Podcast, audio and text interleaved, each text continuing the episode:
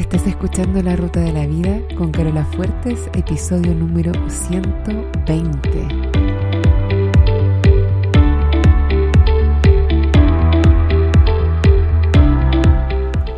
Porque lo importante no es el destino, lo importante es el camino. No se trata de lo que logramos, sino de en quienes nos convertimos en el proceso, porque solos podemos llegar rápido, pero juntos llegamos más lejos. Te invito a compartir el camino. Bienvenido a la ruta de la vida. Hola a todos mis queridos y amados amigos. ¿Cómo están? Espero que estén regios, estupendos, maravillosos. Yo me siento muy regia y estupenda hoy, para ser sincera. He estado cultivando sentirme así últimamente y aunque al principio me sentía un poco extraña, no muy natural, de a poco me, me iba acostumbrando. Aún me queda mucho camino por recorrer. Yo creo que no voy ni en la mitad, pero de verdad que se nota el avance, yo siento el progreso. Me demoré 43 años en empezar a quererme incondicionalmente, a apoyarme, a ser mi propia fan. Y de eso les quiero hablar hoy, de amarse a uno mismo, de 1 a 10. ¿Cuánto te amas tú a ti mismo? En serio, ¿cuánto? ¿10? ¿O 5? ¿O 3? ¿Cuánto te lo demuestras? ¿Y cómo te lo demuestras? ¿Tu amor es incondicional? Te invito a que pares un minuto y realmente pienses las respuestas. Es fácil decir me amo y después a la hora de demostrarlo hacer cosas que no están en línea con ese amor que dices tener por ti mismo. ¿Cuántos de nosotros nos ponemos condiciones para amarnos? No nos amamos incondicionalmente. Nos decimos que cuando estemos eh, más delgados o cuando encontremos pareja o cuando encontremos trabajo o cuando cerremos ese negocio, ahí sí nos vamos a amar y ahí sí nos vamos a respetar. Eso no es amor incondicional, eso es ponerte condiciones. Voy a mencionar varias cosas para que tú vayas pensando qué tanto amor te tienes, qué tanto amor te demuestras y qué tan incondicional es ese amor. Piensa en cuando te toman una foto o cuando te la tomas tú mismo. ¿La miras? ¿Cuáles son tus pensamientos respecto de la imagen que ves en la foto? ¿Qué es lo primero que piensas? ¿Piensas cosas como me falta un poco por acá, pero me sobra un poco por allá? ¿O estoy llena de arrugas? ¿O no me gustan mis dientes, no debía haber sonreído tanto? ¿O que estoy gordo o demasiado flaca? ¿O fofo? Ese ángulo no me favorece. Tengo que entrar la panza y sacar el pecho. O sencillamente salí pésimo. No hay caso, no soy fotogénica. O júrame por favor que la vas a borrar si es que la tomó otra persona. O por favor sácala de nuevo. No la vayas a subir a las redes sociales. ¿Cuánto amor te demuestras haciendo todo eso? Pensando todo eso. ¿Cuán condicional o incondicional es tu amor por ti. Si la foto en cuestión fuera de tu hijo, de una amiga, de tu perro, ¿pensarías todas esas cosas? Yo creo que no, ¿verdad?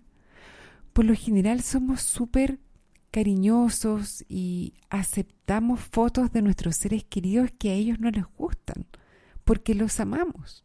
¿Por qué somos así con nosotros mismos? ¿Por qué somos tan críticos? Ahora imagínate esta otra situación. Es diciembre y para el año nuevo te pones metas. Te pones una meta de adoptar hábitos de vida más saludables. Te propones que vas a hacer yoga tres veces por semana. Te propones que vas a dormir un mínimo de seis horas diarias te propones tomar alcohol solo un día a la semana y eliminar el azúcar en todas sus formas. Resulta que para llegar a tu clase de yoga tienes que salir 30 minutos antes de tu trabajo. Pero como te demoraste más en hacer lo que tenías que hacer porque te distrajiste con Facebook no alcanzaste a llegar. Te dejaste plantada a ti misma. ¿Le harías eso a un amigo? Te fuiste directo a tu casa y después de comer algo te pusiste a ver una serie en Netflix. Antes de que te dieras cuenta ya habían pasado la una de la mañana. Por lo tanto no vas a alcanzar a dormir tus seis horas diarias que te habías comprometido. De nuevo te diste la espalda. Al día siguiente te quedas dormida y llegas tarde al trabajo sin haber tomado desayuno. A la primera galletita que te ofrecen dices que sí, porque no alcanzaste a comer nada antes de salir de tu casa y necesitas la energía, aunque venga del azúcar que habías decidido eliminar. Llega el viernes y llegando a tu casa destapas una cerveza. Te dices que te lo mereces porque fue una semana dura y estás cansado. ¿Cómo no vas a estar cansado si has dormido poco y no has ido a yoga, que tú sabes que te recarga de energía? El sábado sales con gente, con amigos, y también tomas vino, cerveza, lo que te ofrezcan. Te dices a ti mismo que tampoco es que tomes tanto. No hay que exagerar. Pero tú habías tomado una decisión y la habías tomado por algo. Te vuelves a dar la espalda.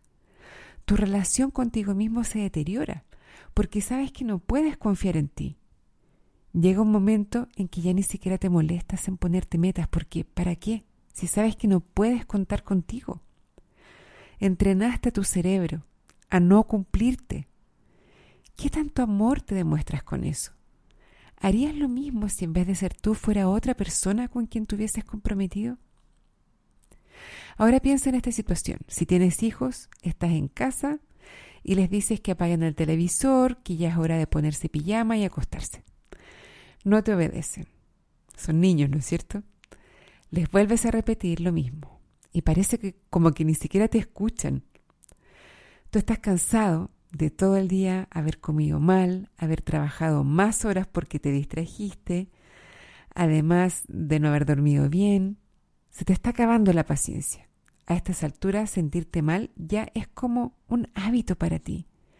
Lo único que necesitas es una excusa, ni siquiera una buena excusa. Cualquier excusa te sirve para explotar y explotas. Les gritas a los niños, los retas, te agitas, creas separación entre tus hijos y tú. ¿Cuánto amor te demuestras con esto?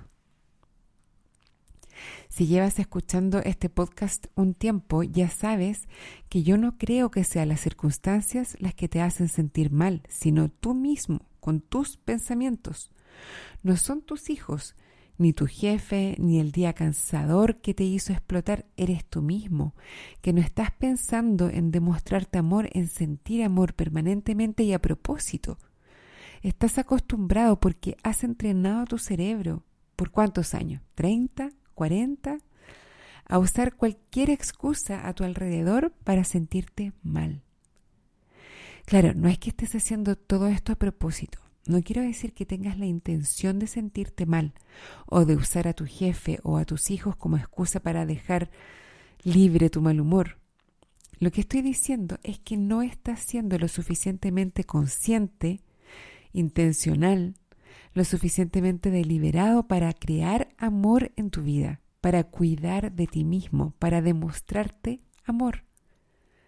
Lo bueno es que funcionar de esta manera también es un hábito, es una habilidad que se puede desarrollar con paciencia, con perseverancia y mucho amor. ¿Por qué es importante? No basta con que ame a mis hijos, a mi marido, a mi prójimo. ¿Por qué me tengo que amar y demostrar amor a mí mismo? ¿Qué importa si no me, no me amo tanto? ¿Importa tanto? Claro que importa. No puedes servir de un jarro vacío. No puedes amar realmente si no estás lleno tú de amor. Y al amarte les enseñas y les demuestras a los demás también cómo es que se hace eso, que no es algo que a todos nos enseñan en la escuela, ni en la familia. Puedes decidir acá y ahora, en este mismo momento, que de ahora en adelante vas a amar todas tus fotos. Todas. Cuando sales con un perejil en el diente, cuando se notan más tus arrugas, cuando sales con doble papada, cuando te ves muy grande, muy chico, muy flaco, muy gordo. todas, porque ese eres tú y eres lo máximo. Puedes decidir ahora mismo que vas a honrar los compromisos que tomas contigo mismo, aun cuando nadie te esté mirando, porque así eres. Eres una persona confiable que se ama, que no solo quiere lo mejor para sí, sino que hace todo lo posible para que esa persona que tanto le importa, tú mismo, cumpla sus sueños, porque eres responsable y cumplidor, y porque sabes que ayudarte a lograr eso que tanto quieres es demostrarte amor puedes decidir ahora mismo que no vas a usar a nada ni a nadie como excusa para sentirte mal, frustrado, sobrepasado, etc. Puedes decidir que vas a buscar siempre hasta la más mínima excusa para demostrarte amor incondicional, siempre. Ya has practicado lo contrario suficiente tiempo, ¿o no? No pierdes nada con probar algo diferente. ¿Me cuentas cómo te va? Bueno, si tienes algún comentario o pregunta, puedes escribirme un mensaje por Facebook en el fanpage del podcast que es www.facebook.com slash la ruta de la vida podcast y ya que estás ahí aprovecha de darle un like a la página. Eso es todo por ahora, me despido hasta el próximo lunes y como siempre les deseo una excelente semana que se amen mucho y un muy buen viaje.